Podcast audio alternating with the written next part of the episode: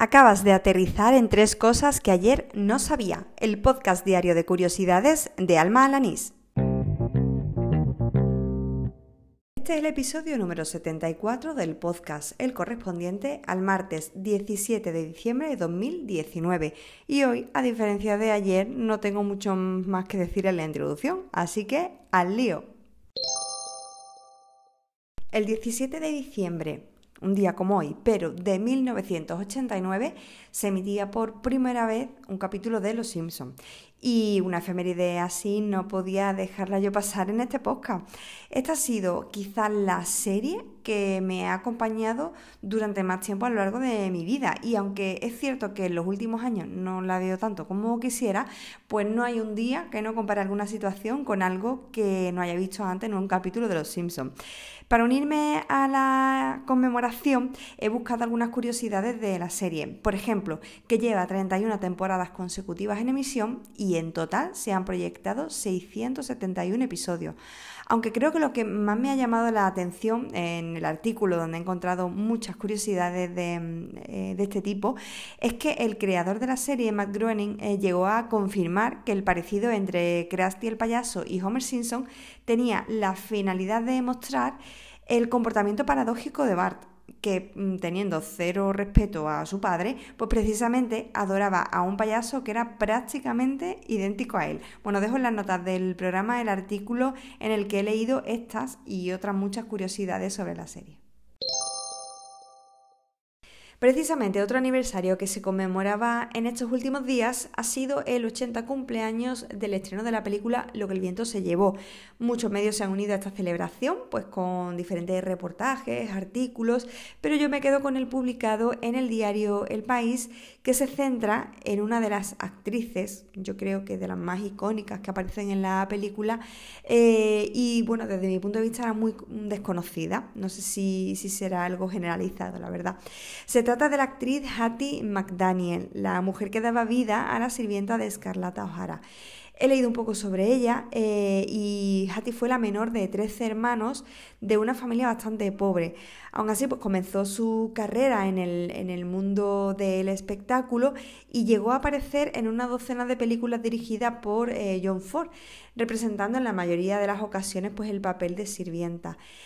Em, uno de sus hitos fue que tan solo 12 años después de la creación de los premios Oscar, en 1940, Hattie recibió el galardón en la categoría de Mejor Actriz Secundaria, convirtiéndose en la primera mujer negra en conseguir un galardón de este tipo.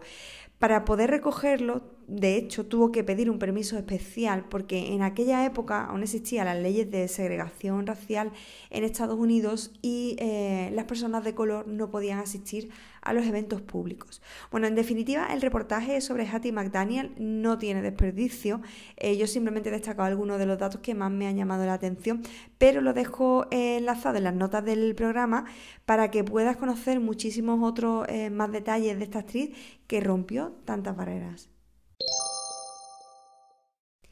Bueno, pues para terminar vengo a hablar de un scroll muy oceánico y no, no tiene nada que ver con la natación. A través de Felipe G. Gil, periodista del diario.es y que en Twitter es conocido por arroba abrelatas, descubro una web que me ha tenido enganchada casi media hora. Se llama The Deep Sea y en ella conforme vas haciendo scroll a la página es como si fueras sumergiéndote hacia el fondo del mar. Hay una línea muy fina que te marca los metros de inmersión y mientras bajas en la pantalla pues van apareciendo especies justo pues en el punto máximo en el que pueden sumergirse.